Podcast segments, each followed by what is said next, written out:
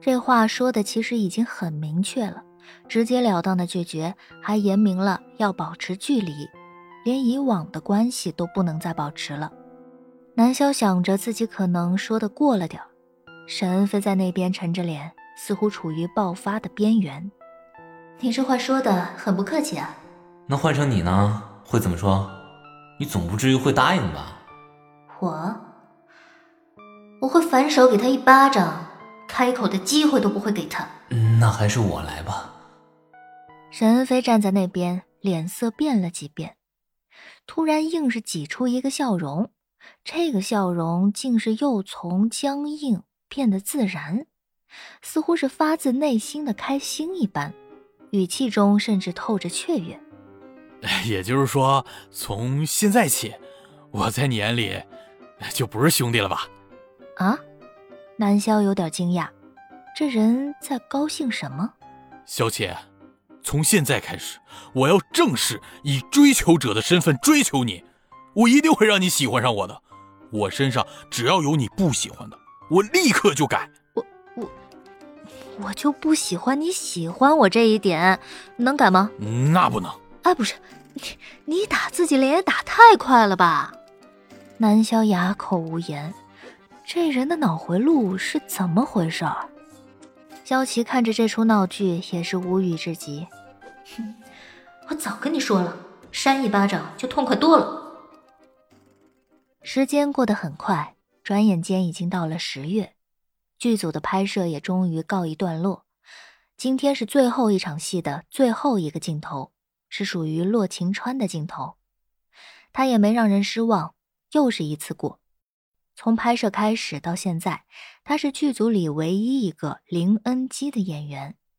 南萧虽然还是个演戏的门外汉，也看得出洛晴川的厉害，由衷佩服的同时，也觉得很难以理解，这么厉害的人竟然两年来都无戏可拍了。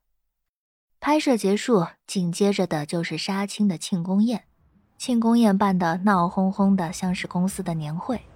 其中闹得最凶的就要数沈恩飞和洛晴川了，两个人来来回回在中央舞台上上下下。萧启安旁边坐着张悠悠，看着洛晴川的状态，有些欣喜。没想到这家伙和你们家的那孩子还挺合得来的。嘿嘿，哎呀，这是老混子遇到小混子了。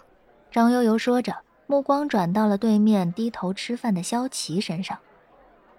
萧琪对上张悠悠的目光，想着之后就要离开新策，再次回到苏氏。这段时间虽然不长，但张悠悠还是帮助自己找到了很多找回状态的机会。想着这些，便举杯对着张悠悠敬酒。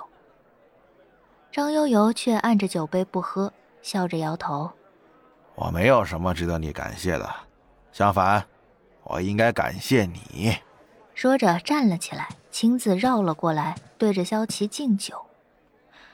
这人平时打打闹闹、没规没矩的，突然来这么一出，让萧琪感觉生分了不少。他有些木讷的起身，和张悠悠碰了碰杯子。庆功宴的第二天，萧琪一行人就上了张悠悠开来的破车，晃晃悠悠的回到了住所。还没到门口，就看到远远的有一个人站在拐角处，背后背着显眼的金色背包。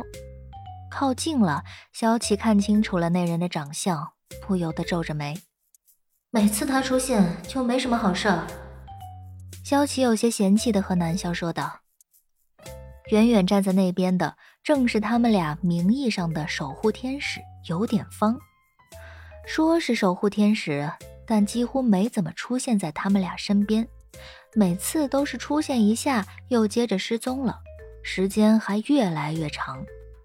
这次他突然出现在门口，也不知道是发生了什么事儿。但萧琪的眼皮从一早就开始跳，似乎就预示着没什么好事儿。